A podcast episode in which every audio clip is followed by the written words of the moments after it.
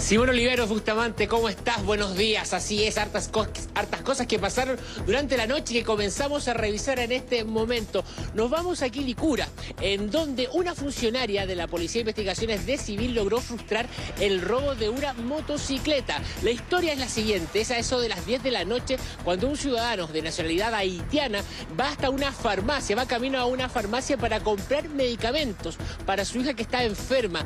Es en ese momento cuando en un disco eh, es interceptado por dos delincuentes, quienes con armas de fuego lo apuntan tanto en su cabeza como en su estómago. En medio de esta situación hay una funcionaria de la Policía de Investigaciones de Civil que va pasando por el lugar y advierte esta situación. Es de esa manera cuando ella inmediatamente intenta repeler este asalto. De esa manera se identifica como tal y saca su arma de servicio. Es ahí cuando uno de los delincuentes apunta con un arma a esta funcionaria y ella, para repeler el asalto, lanza un disparo hiriendo en un brazo a uno de los delincuentes. El otro logró escapar, pero la persona que fue herida finalmente fue detenida. Todo esto en medio de una situación tan eh, cotidiana como ir a comprar medicamentos para una hija que estaba enferma y que le tocó vivir a este ciudadano haitiano que eh, justamente no, no esperaba que ocurriera esto, que apareciera una funcionaria eh, de la Policía de Investigaciones de Civil que pasaba justamente por el lugar ahí en la intersección de Mata con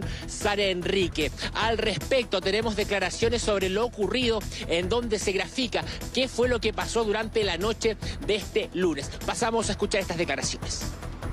Vengo con mi moto para comprar algo por mi hija que está enferma y yo lo veo dos jóvenes que están ahí con pistolas y saltaron una auto que está delante de mí y después vienen conmigo y ponen un pistola ahí con mi cuello y un pistola ahí con mi estómago.